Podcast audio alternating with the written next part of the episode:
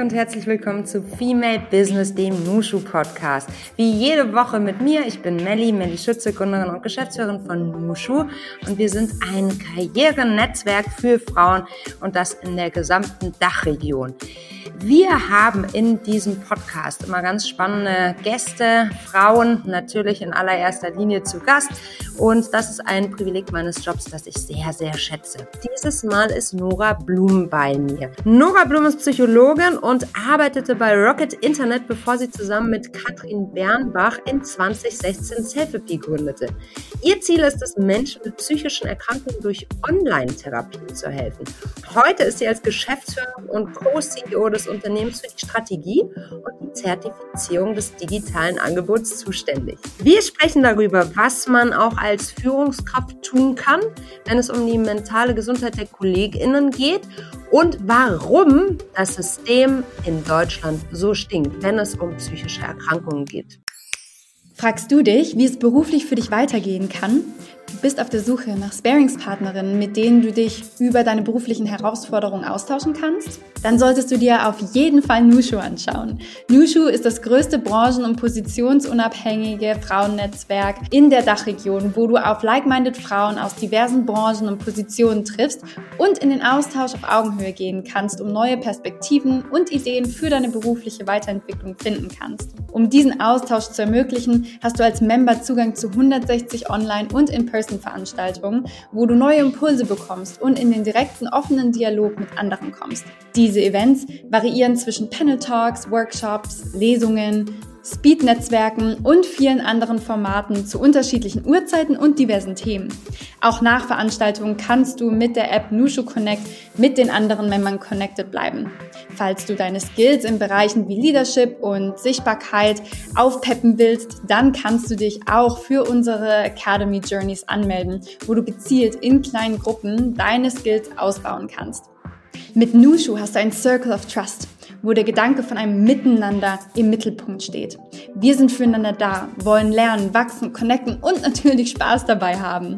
Denn indem wir zusammenkommen und uns gegenseitig empowern, können wir nicht nur unsere eigenen beruflichen Herausforderungen angehen, sondern machen auch die Wirtschaft weiblicher. Klingt spannend? Dann melde dich jetzt für unseren Newsletter an und erfahre mehr über Nushu. Den Link dazu findest du in den Show Notes. Liebe Nora, schön, dass du heute bei uns bist. Herzlich willkommen im Nushu Podcast. Vielen Dank, dass ich hier sein darf. Guten Morgen. Guten Morgen. Es ist ein Mittwoch, der 15. März. Es ist 10.43 Uhr. Wo erwischen wir dich gerade? Ihr erwischt mich gerade ähm, in der Tat ähm, auf Gran Canaria, wo ich die letzten Wochen Urlaub gemacht habe und hier jetzt noch eine Woche ähm, von Remote arbeite. Und ähm, insofern ähm, erwischst du mich in allerbester Laune ähm, mit äh, ganz viel Sonnencreme auf mir drauf und ähm, äh, sehr dankbar dafür, dass das möglich ist bei uns. Puh, da kommen gleich so richtige Summer-Vibes aus, aber auch in München ist es heute wirklich sehr schön und irgendwie frühlingshaft, aber ähm, ich schätze, bei dir ist es noch ein Hauch sommerlicher. Da freue ich mich auch schon sehr drauf. Nora, hast du denn ein Heißgetränk vor dir? Und falls du einen Kaffee trinkst, wie trinkst du den? ähm, schöne Frage. Ja, ich habe natürlich ein Heißgetränk vor mir. Ich habe einen ähm, Kaffee vor mir, ähm, der ist ähm, schwarz mit einem kleinen Schuss Hafermilch drin meine liebste Combo. Lass uns mal bei deinem Tag starten. Gut, du hast jetzt eine besondere Situation, aber wie startet denn, also was machst du denn normalerweise so um 10.44 Uhr an einem Mittwoch? Was hast du da schon erlebt?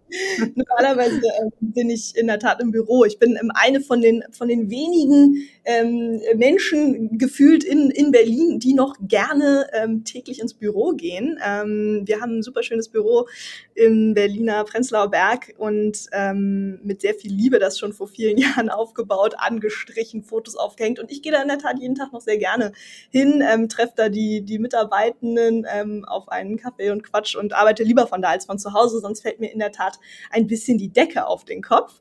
Insofern würdest du mich normalerweise um diese Zeit ähm, ja gut gelaunt im Büro ähm, antreffen. Ähm, meistens in Meetings in der Tat. Als ähm, Geschäftsführerin ist es natürlich so, dass man wirklich sehr viel kommuniziert. Das heißt, ich bin sehr viel in Meetings ähm, und normalerweise würdest du mich insofern vielleicht in unserer kleinen, äh, gerade neu zusammengebauten Telefonbox im Büro finden, ähm, mit meinem Kaffee und ähm, genau in einem virtuellen Meeting. Äh, telefonierst du auch die ganze Zeit so viel und quatsch so viel? Weil bei mir ist es jetzt auch so, wir haben ja auch, ähm, wir waren jetzt über Corona doch viel remote unterwegs. Ich habe Ende letzten Jahres auch einen Cut gemacht habe gesagt, ich krieg's so nicht gemanagt. Ich habe das Gefühl, ich spüre meine KollegInnen nicht mehr und vor allem das Stresslevel ist extrem hoch. Wir müssen unseren Alltag entslacken. Das war so ein bisschen die Agenda, indem wir uns wieder mehr sehen und seitdem sind wir jetzt auch wieder alle im Büro. Wir haben genau denselben Weg hinter und euch wie wir. Viel gestrichen, viel gehandwerkert in den letzten ähm, Wochen und Monaten, aber selbst ist die Frau ja. Das heißt, du sitzt, du bist in deine Telefonbox einge, äh, eingezogen, weil du so viel kommunizierst und die anderen nicht stören möchtest. Genau, genau. Aber zwischen den ähm, Telefonaten ist es natürlich so, dass ich ähm, ja auch viel äh, mit den mit den mit der rauskommst. Sitzen natürlich quatsche. Und also für mich lebt auch das Arbeitsleben auch ähm, unter anderem ähm, davon ganz ganz bestimmt. Also ich bin wirklich ähm, sehr gerne im Büro und ich, ich mag es dort, ähm, die anderen zu treffen. Aber wir haben, das muss man auch sagen, wir haben keine ähm, Büropflicht. Also bei uns ist es so, dass wirklich der, der Großteil auch immer noch ähm, remote ist. Wir haben manche ähm, Treffen, wo es dann auch wichtig ist, gerade auch für die ähm, erweiterte äh, Führungsebene, dass, dass wir dann auch ähm, uns zusammentreffen, dass wir irgendwie zwei, drei Tage Workshop machen ähm, im, im Quartal im allerspätestens. Und dann sollen auch alle ins Büro kommen. Aber in der Tat sitzen bei uns natürlich auch mittlerweile die Mitarbeitenden ähm, auf der ganzen Welt verstreut Zeit. Ähm, mein Co-Geschäftsführer ist ähm, sogar in Wien, also der wohnt gar nicht in Berlin. Ähm, der kommt dann im, im, Monat ein, zwei Wochen nach Berlin und arbeitet dann von, vom Büro aus auch, aber ist natürlich nicht tagtäglich da. Und insofern haben wir da einen ganz bunten Misch und ich glaube auch, das muss ähm, jeder für sich frei entscheiden können, wie er mit seiner Arbeitszeit umgeht und ob er lieber zu Hause arbeitet oder ob er lieber vom Büro arbeitet. Ich glaube, das ist ganz individuell auch nach Persönlichkeitsstruktur ich bin jemand, der sehr extrovertiert ist, der es liebt, mit den Mitarbeitenden ähm, hier und da kurz äh, zu quatschen. Deswegen ist es für mich ähm, keine Frage. Aber ich finde es auch schön, ab und zu die Möglichkeit zu haben, zu sagen, ach, ich glaube, heute mache ich ähm, von zu Hause und mache ein bisschen die Wäsche nebenbei und ähm, das geht dann auch. Voll. Und ich meine, man darf das Ganze auch nie dogmatisch sehen. Und ich glaube, man muss es jeweils schauen, was fürs Unternehmen, für die KollegInnen und für sich selbst sinnvoll ist und das in Einklang bringen. Bin ich ganz bei dir, Nora. Äh, wenn du sagst, zweite Führungsebene, dann äh, lässt das vermuten, dass dein Unternehmen nicht mehr ganz klein ist, Nora. Herzlichen Glückwunsch erstmal dazu. Was für eine Reise und was für eine ja, Erfolgsgeschichte du da auch in den letzten Jahren hingelegt hast. Magst du uns einmal so ein bisschen abholen? Ich weiß ja, Du hast ähm, Psychologie studiert ja. und hast dann bei Rocket Internet ähm, angefangen, so deinen beruflichen Einstieg ja. gefunden. Und äh, das ist ja Tech-Branche gewesen, Startup Berlin. Und dann irgendwann hast du gegründet. Wie kam es dazu? Willst du uns einmal durchführen? Ja, super gerne.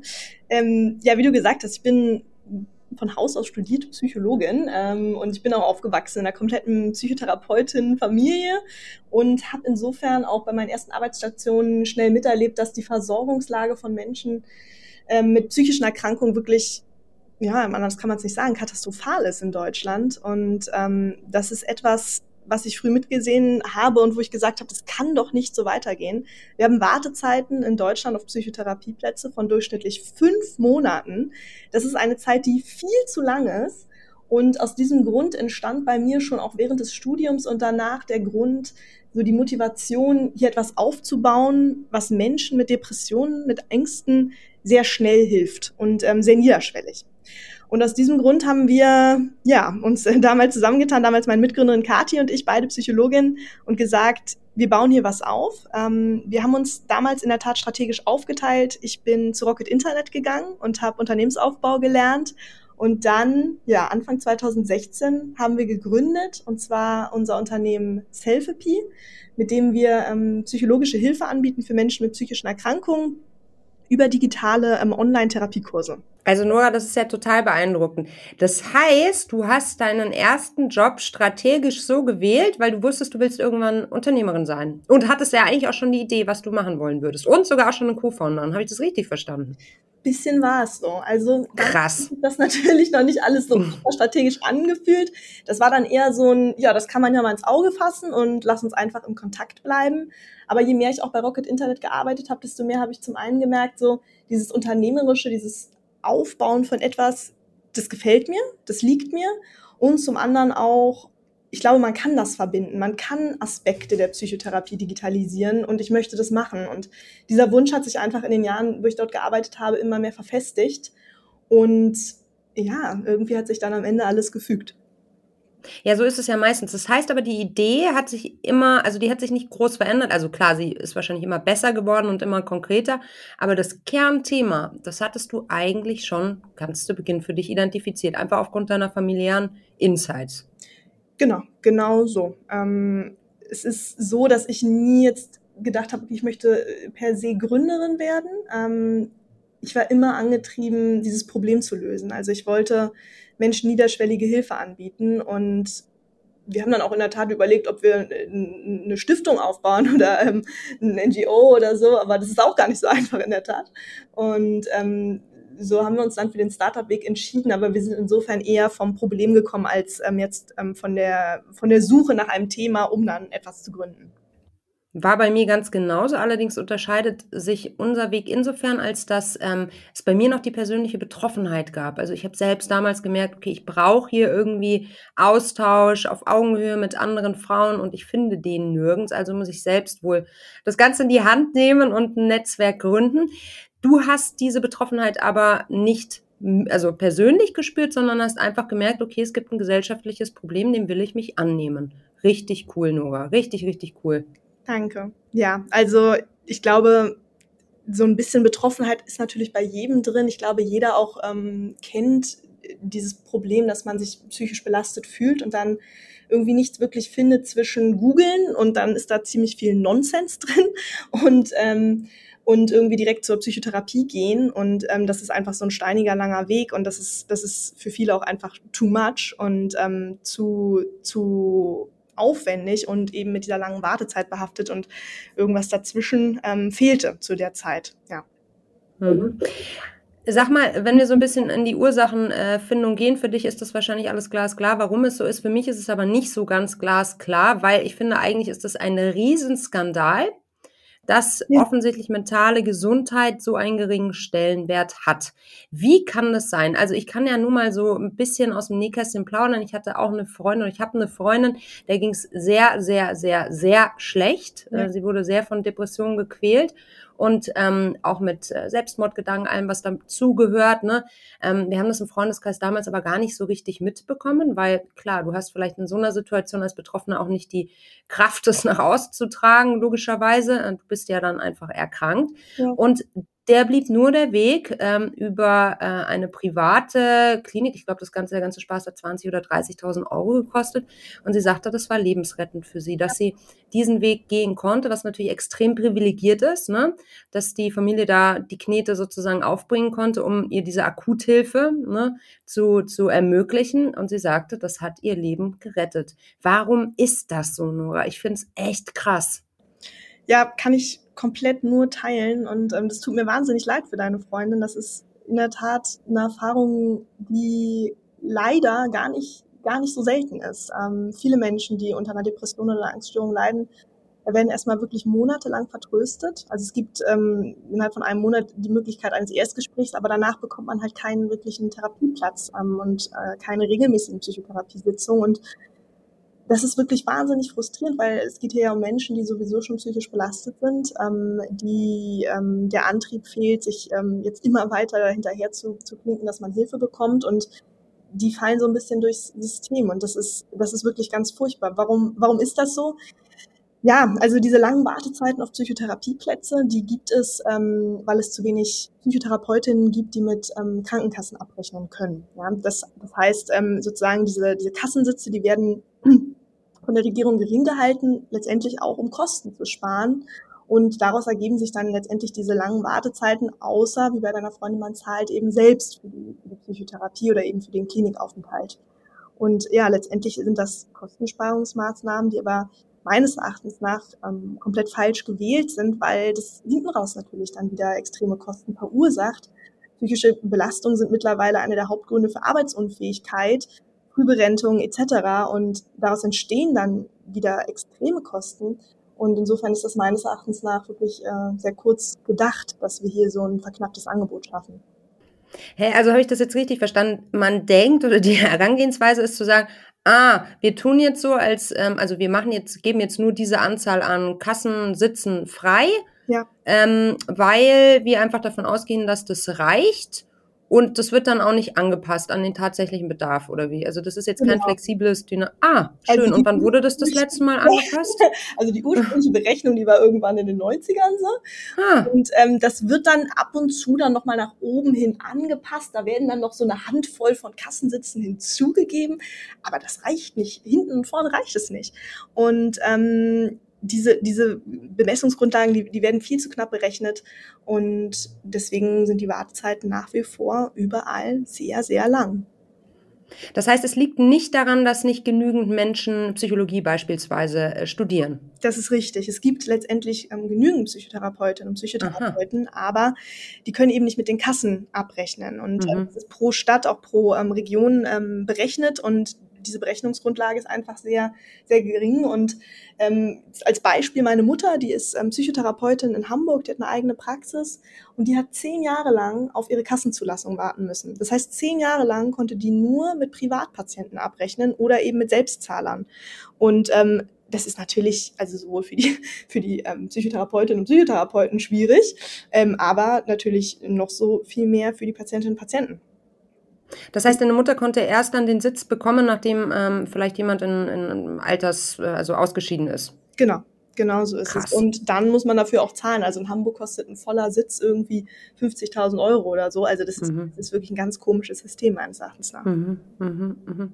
Ja, vielleicht bin ich da jetzt völlig unbedarft, aber ich habe mich mit den Strukturen echt noch nie auseinandergesetzt und ich finde, das klingt jetzt nicht so, als würde das mit dem mithalten können, was wir derzeit da draußen erleben. Ja. Ähm, du hast ja jetzt eine Lösung entwickelt. Ihr sagt auf der Website, ihr habt rund 40.000 Menschen schon begleitet, was ja.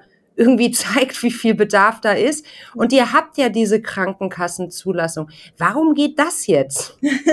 Ja, das ist eine gute Frage. Also man muss dazu auch sagen, also unsere, genau, also unsere Online-Therapiekurse, die werden seit ähm, knapp zwei Jahren jetzt ähm, von allen ähm, deutschen Krankenkassen und Krankenversicherungen ähm, bezahlt. Das heißt, Patientinnen und Patienten, die sich bei uns anmelden für unsere dreimonatigen Online-Kurse, die müssen wirklich gar nichts zahlen, ähm, sondern das übernimmt komplett die Kasse. Ähm, warum ist das so? Also erstmal haben wir für dieses Gesetz auch, ähm, haben wir fünf Jahre lang dafür Lobbyarbeit gemacht und ähm, darauf gewartet, dass das kommt. Also das gab es ja auch noch nicht immer, dass man ähm, digitale Therapie Mhm. ähm, auf Rezept verschrieben bekommen kann und von der Kasse erstattet ähm, bekommt. Das ist ähm, relativ neu, dieses Gesetz. Und ähm, das Zweite ist natürlich, dass es sehr viel günstiger ist, muss man sagen. Also bei uns ähm, kostet ein ähm, dreimonatiger Online-Kurs Pi mal Daumen 200 Euro. Ähm, das ist der, der Preis, den die Kasse erstattet. Und das ist natürlich günstiger als Psychotherapie, ähm, wo eine Stunde über 100 Euro kostet. Und, und ähm, wird es schon auch angenommen, weil ihr müsst ja verordnet werden dann sozusagen. Also das wird wahrscheinlich auch die Sisyphus-Arbeit sein, äh, da reinzugehen, oder? Und den ähm, Ärztinnen und Ärzten, den Therapeutinnen und Therapeuten erstmal zu erklären, was ihr tut. Und dann wahrscheinlich auch, ich kann mir vorstellen, dass da auch relativ viel Widerstand kommt. Liege ich da richtig? Ja, das ist richtig. Also wir müssen, ähm, wie du sagst, von einem Arzt oder einer Ärztin ähm, oder auch von einer Psychotherapeutin auf Rezept verschrieben werden. Also man kennt das ja, wenn man ähm, Medikamente verschrieben bekommt, dann bekommt man so ein kleines Muster 16 Rezept ähm, Papierchen und das kann man dann bei der Apotheke einlösen. Bei uns ist das ähnlich. Also ein, ein Arzt muss uns eben verschreiben und dann kann man das Rezept bei der Krankenkasse ähm, einreichen und dann bekommt man den Zugangscode, ähm, mit dem man unsere App aktivieren kann. Und ähm, deswegen natürlich brauchen wir ähm, Ärztinnen und Ärzte, die von unseren Angeboten überzeugt sind und ähm, die die verschreiben. Und ähm, das ist natürlich insofern Sisyphus-Arbeit, hast du recht. Es ist ein neues Gesetz, die meisten kennen das Mhm. gar nicht. Und ähm, ja, wir tingeln jetzt ähm, durch die Praxen und ähm, erzählen von unseren ähm, klinischen Studien, die die Wirksamkeit unserer, ähm, unserer Apps belegen und ähm, was überhaupt digitale Gesundheitsanwendungen sind und wie die verschrieben werden können. Und ähm, das ist natürlich sehr viel Arbeit und es gibt sehr viele Befürworter, die auch verstehen, wir wollen hier nicht die Psychotherapie ähm, wegdigitalisieren, wir wollen auch nicht die Psychotherapie ersetzen. Wir sind Riesenfans von der Psychotherapie.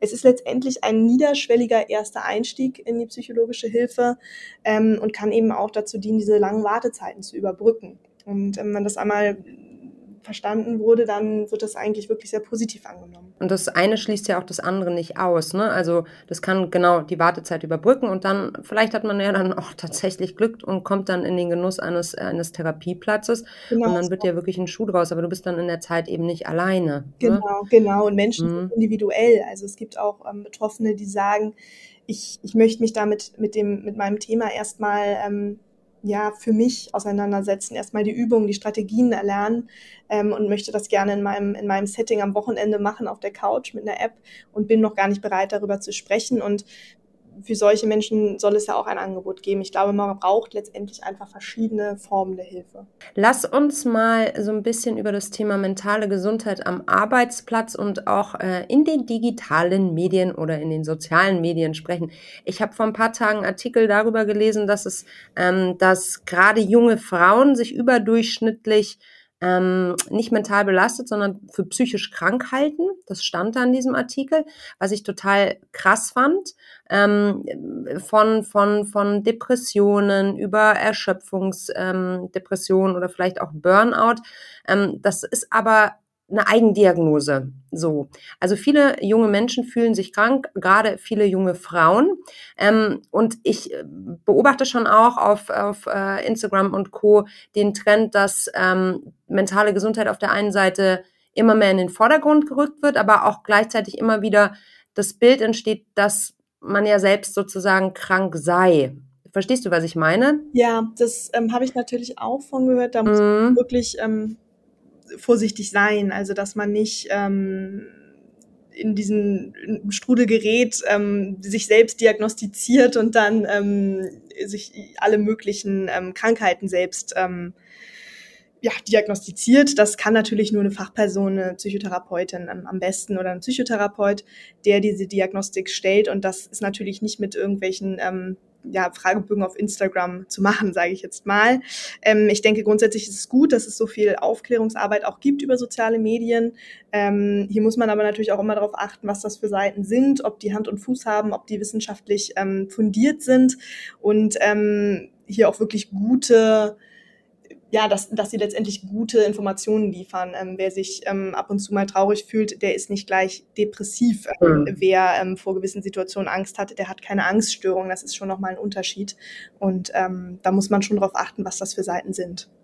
Hm. Ja, also auf der einen Seite irgendwie eine Entstigmatisierung, die da stattfindet, was ja wirklich zu begrüßen ist. Auf der anderen Seite habe ich immer so das Gefühl, als wäre das in der echten Welt und vor allem im Job noch nicht so richtig angekommen. Wie ist da dein Eindruck? Sprecht ihr auch viel mit Arbeitgebenden zum Beispiel?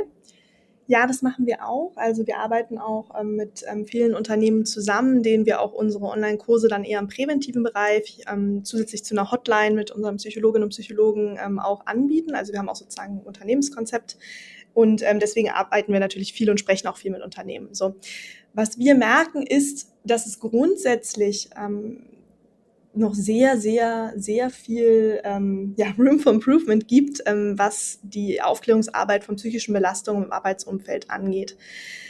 Dabei geht es primär darum, wirklich auch im Unternehmen die Wichtigkeit von ähm, psychischer Gesundheit zu integrieren und letztendlich ein Bewusstsein dafür zu schaffen, insbesondere bei der Führungsebene, ähm, und einen Raum zu schaffen, wo Mitarbeitende auch das Gefühl haben, sie können über psychische Belastungen sprechen, diese werden ernst genommen und diese werden nicht stigmatisiert.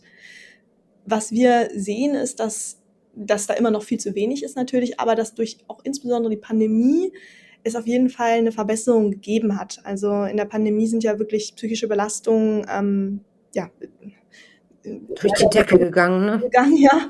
Und ähm, aus diesem Grund haben sich auch mehr Unternehmen ähm, hiermit auseinandergesetzt und es bieten auch mehr und mehr Unternehmen auch inzwischen Hilfsleistungen für psychische Belastungen an. Und das ist gut, das ist ein Trend, den wir wirklich sehr, sehr positiv ähm, beobachten und ähm, was wir gut empfinden. Nichtsdestotrotz muss das wirklich so ein ganzer Mindset-Shift passieren im Unternehmen, der wirklich sagt, hier, wir stigmatisieren nicht psychische Erkrankungen, ähm, wir lassen unsere Mitarbeitenden nicht ähm, bis zur Erschöpfung hin arbeiten und ähm, wir belächeln nicht ähm, Burnout oder, oder ähm, Stress, Depressionen. Und da ist immer noch natürlich viel zu tun. Hm, ja, ist ein großes Kulturthema und das braucht dann, wie wir wissen, immer viel Zeit, oder?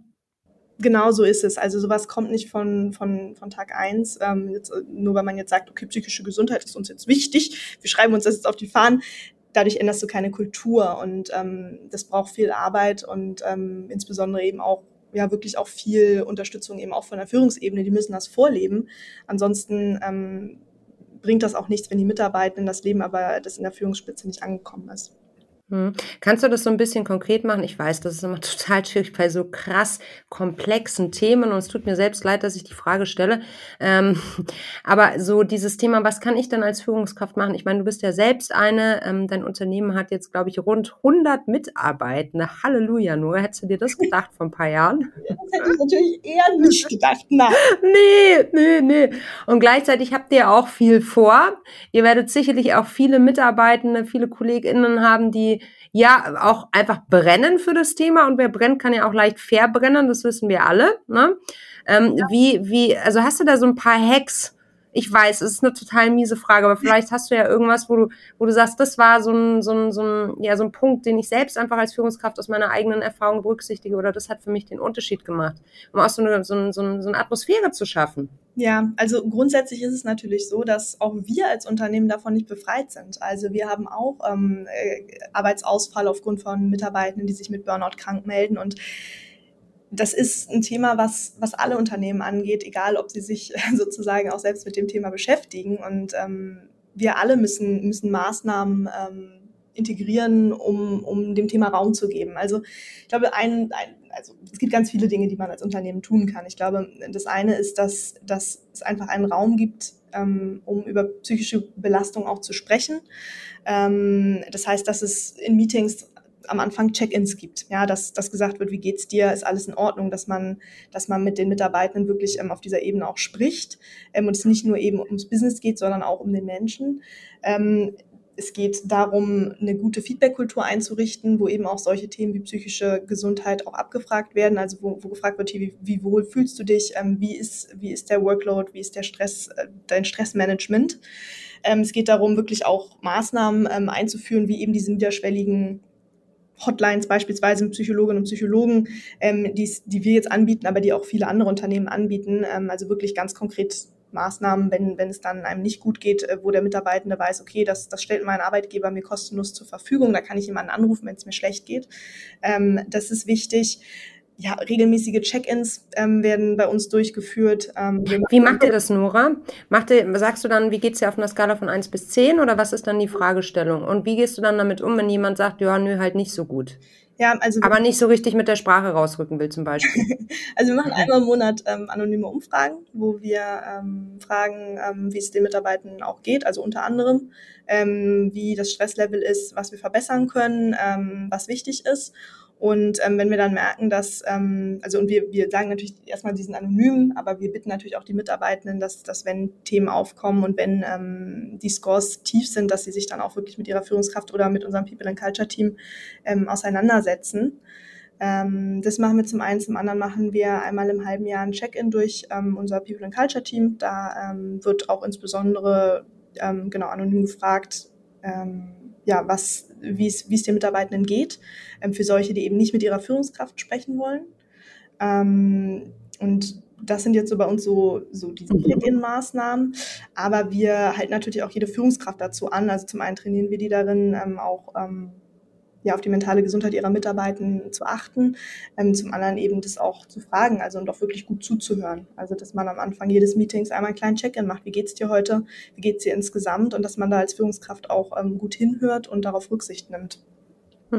Ich glaube, auch ein weiterer Punkt ist natürlich auch, dass man da als Führungskraft auch mit einem guten ähm, Beispiel vorangeht. Also ich äh, beispielsweise, wenn ich, ich kenne das auch, dass ich manchmal irgendwie nach einer harten Woche denke, boah, ich kann jetzt einfach gerade nicht mehr, ich bin so äh, kaputt und dann ähm, melde ich mich äh, auch ganz klar im Team ab und sage, hey Leute, mir geht's heute nicht so gut, ich bin irgendwie total fertig. Ähm, ich nehme jetzt heute, äh, ich, ich arbeite heute nicht mehr, nur dass ihr Bescheid wisst. Ähm, ich nehme Mental Health Day sozusagen und dadurch, dass ich das viel mache, wissen die Mitarbeitenden auch, okay, ich kann das auch machen und ähm, das wird von, von oben auch gelebt. Und ähm, ich glaube, das, das macht auch was mit einem. Ja, ganz wichtiger Punkt. Ich glaube, dass das Thema halt auch deshalb so diffizil ist, weil es so eine Mischung aus ähm, wahrscheinlich haben ganz viele, ist jetzt eine These, auch Führungskräfte auch einfach Sorge, dass es zu privat ist und sie wollen nicht ja. zu sehr in die Mitarbeiter, ne, also sie ja. nicht bedrängen. Ja. Was ist denn da dein Bauchgefühl? Also man kann natürlich keinen dazu zwingen, sich zu öffnen. Ähm, und das ist auch richtig. Und es ist auch immer noch ein Arbeitskontext und da muss sich auch keiner öffnen, da muss auch keiner jetzt sich ähm, sein, sein Privates entblößen, sage ich jetzt mal. Aber wenn es insbesondere um, um psychische Belastungen kommt, die auch aufgrund des Arbeitsumfelds entstehen und aufgrund des Stresslevels, aufgrund von zu vielen Aufgaben, auch aufgrund von schlechten Feedback-Prozessen beispielsweise, dann muss man darüber sprechen und da muss man gucken, wie man das verbessert. Ähm, und dabei geht es dann auch wirklich äh, ganz konkret darum, die, den Workload zu reduzieren beispielsweise. Und dann muss natürlich auch beim Unternehmen ähm, angegangen werden. Das ist dann nochmal was anderes, als wenn es einem privat nicht, nicht gut geht. Ja, finde ich nochmal einen ganz interessanten Punkt, insofern, als dass, wenn ihr diese regelmäßigen Check-ins habt, ihr habt ja auch einen Vergleich dann, ne? Ihr könnt sagen, genau. es ist mehr geworden, weniger. Also man muss ja dann erstmal so eine Datenbasis schaffen, ne? Ja. Ähm, aber das ist natürlich schon echt cool, dass man dann nachvollziehen kann, keine Ahnung, hat jetzt zum Beispiel dass äh, die Neueinstellung von so und so vielen neuen Kolleginnen, die auch wieder ongeboardet werden müssen und so weiter und so fort. Hat das jetzt wirklich eine Entlastung schon äh, ge gebracht oder eben noch nicht? Also finde ich voll stark. Das ist eine coole Idee. Ist auch vor allem einfach. Mhm. Also da schickt man ja. einfach einmal im Monat einen eine Survey rum und hat das ja. auf Teamebene und, ähm, und hat das auf, auf insgesamt Company-Ebene. Und das sind auch bei uns das sind die Kern, ähm, Kernziele, nach denen wir auch arbeiten. Also wir haben, ähm, wir haben natürlich auch unsere Company-Säulen, äh, sage ich jetzt mal, und wir haben drei Kern-KPIs. Das sind die Anzahl von Menschen, denen wir helfen. Das ist ähm, die Symptomreduktion, die wir erzielen. Und das dritte ist, wie glücklich und zufrieden unsere Mitarbeitenden sind.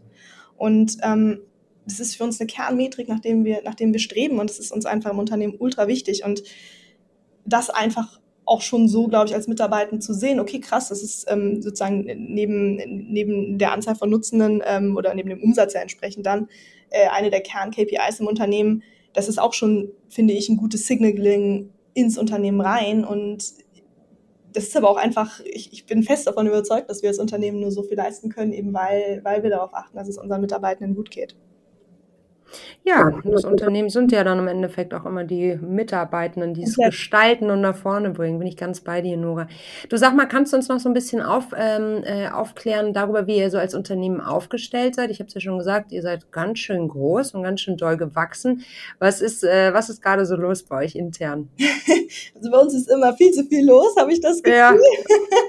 ähm, ja, also bei uns sind es viele Themen. Also das Thema Vertrieb ist natürlich ein wichtiges Thema. Wie gewinnen wir Psychotherapeutinnen und Ärztinnen ähm, davon, dazu uns zu verschreiben und ähm, insbesondere erstmal von uns zu wissen. Also wie geht das, so eine digitale Gesundheitsanwendung, so ein, so ein digitales Therapieprogramm zu verschreiben. Und das andere Thema, an dem wir wirklich kontinuierlich arbeiten, wo ich ähm, auch nie gedacht habe, wie viel Zeit wir da reinstecken würden, sind die ganzen Zertifizierung, was ähm, Datenschutz angeht, ähm, was Qualitätsmanagement angeht. Wir sind ja ähm, zertifizierte Medizinprodukte, wir haben diese Zulassung und das heißt, ähm, dadurch, dass wir eine Kassenleistung sind, werden wir auch regelmäßig geauditet. Ähm, als Medizinprodukt, ähm, unser Datenschutz. Wir machen Penetration-Tests. Wir haben jetzt gerade unser Qualitätsmanagement-System zertifizieren lassen. Das heißt, ständig sind irgendwelche TÜV-Audits bei uns. Mhm. Und ähm, wir beschäftigen uns sehr viel mit diesen ganzen Prozessen. Und ähm, das, das nimmt in der Tat auch sehr viel Zeit und Energie von der Company. Ähm, das ist so ein zweites großes Thema, was bei uns gerade Thema ist. Ähm, was schön ist, ein Thema, was wir jetzt gerade abgeschlossen haben, ist unsere letzte Finanzierungsrunde. Das heißt, ähm, wir sind jetzt erstmal ähm, äh, finanziell gut abgedeckt. Wir haben jetzt gerade nochmal sieben Millionen ähm, Euro eingesammelt und äh, damit sollten wir jetzt, glaube ich, die nächsten Jahre auf jeden Fall gut arbeiten können und auch in die Profitabilität gehen. Ähm, das ist so ein bisschen mein, mein Bereich auch im Unternehmen, ist das Fundraising und ähm, da haben wir jetzt gerade die Finanzierungsrunde abschließen können, was uns sehr freut und äh, da, daher auch jetzt gerade der, der wohlverdiente Urlaub bei mir. Ja, man muss sich auch mal feiern, Nora. Herzlichen Glückwunsch dazu. Das ist sicherlich ein ganz, ganz tolles Gefühl und ähm, gibt dir vielleicht auch wieder so ein bisschen ha, den Raum mal kurz durchzuatmen, weil das sind ja schon wahnsinnig viele Themen. Alles sicherlich auch höchst spannend, aber auch, ja, garantiert sehr herausfordernd. Ja, auf jeden Fall. Ich würde gerne mit dir spielen und zwar eine Runde Quick and Dirty. Das geht so, ich stelle dir eine Frage und du antwortest idealerweise in einem Satz. Was löst das bei dir aus? Let's do it! Was war der Moment, der für dich dein bislang größtes Erfolgserlebnis war? ganz klar die Zertifizierung unserer ähm, Online-Kurse, sodass sie von allen Krankenkassen erstattet werden.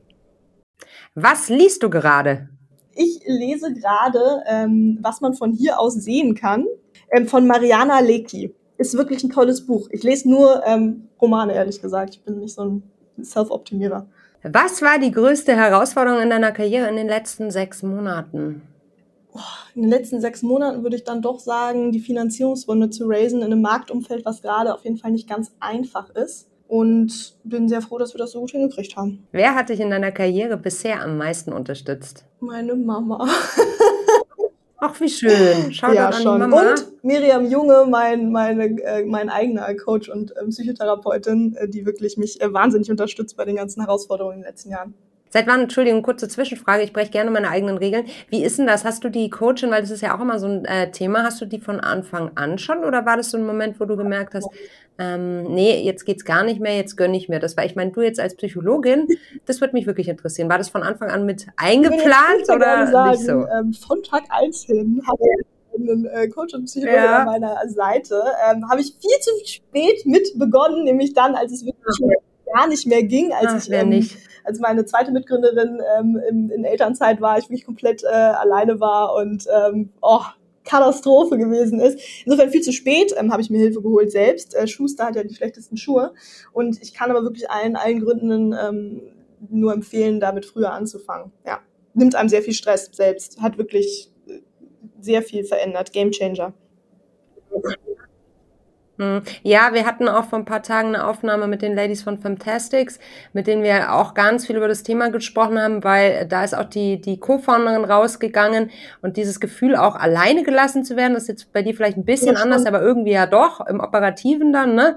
Ähm, das kann man auch echt nicht so alleine abfedern. Das tut einfach auch komplett, scheißen komplett. weh. Ne? Und dann äh, irgendwie allen, allen Abteilungen irgendwie genug zu werden, ähm, den Umsatzwachstumsdruck, ähm, den Stress durch die Investoren und dann immer zu denken, wenn ich die Finanzierungsrunde jetzt nicht abschließe, dann ähm, geht das Unternehmen pleite das sind einfach ziemlich viele verschiedene äh, Stressaspekte, die mich auch wirklich über viele, viele oh, ja. Nächte nicht haben schlafen lassen. Du, weißt du, das ist, ja genau, ich wollte gerade sagen, das sind die Gedanken, die dann nachts kommen. Ähm, da hatte ich kürzlich auch eine schöne Aufnahme mit, mit Nina, sie oh, ist äh, Schlafcoachin. Und da habe ich sie auch so, ja, weil ich schlafe auch furchtbar schlecht manchmal, also gar nicht so selten. Und dann bin ich hellwach ab drei. Und sie Ach, hat sehr entlastende Tipps gegeben, ähm, ja, genau, wie man, wie man dann auch wieder in Schlaf findet. Und mich hat alleine, also es ist eigentlich logisch, aber sie hat nochmal hervorgehoben, dass die Gedanken nachts einfach so viel größer sind am, als am Tag und das, und das reflektiere ich dann immer nachts, wenn ich wach liege und denke, oh mein Gott. Und Hat's sie hat völlig recht. In der Früh, ich, ja, es hilft mir total. Es hilft mir total. Es gibt ja manchmal so diese kleinen Sätze, die dann ja. aber einfach so eine Wirkung haben. Und eigentlich ist es total simpel. Es ist so einfach wie Butterbrot, aber Butterbrot ist auch was ganz, ganz Feines. Genau, weißt du, wie ich ganz mein? genau. Schön, dass es dir geholfen hat. Das ist ein super mhm. wichtiges Thema. Schlaf mhm. und so wichtig. Absolut, absolut. Okay, machen wir weiter. Welche Situation in deiner Karriere würdest du heute ganz anders angehen als damals?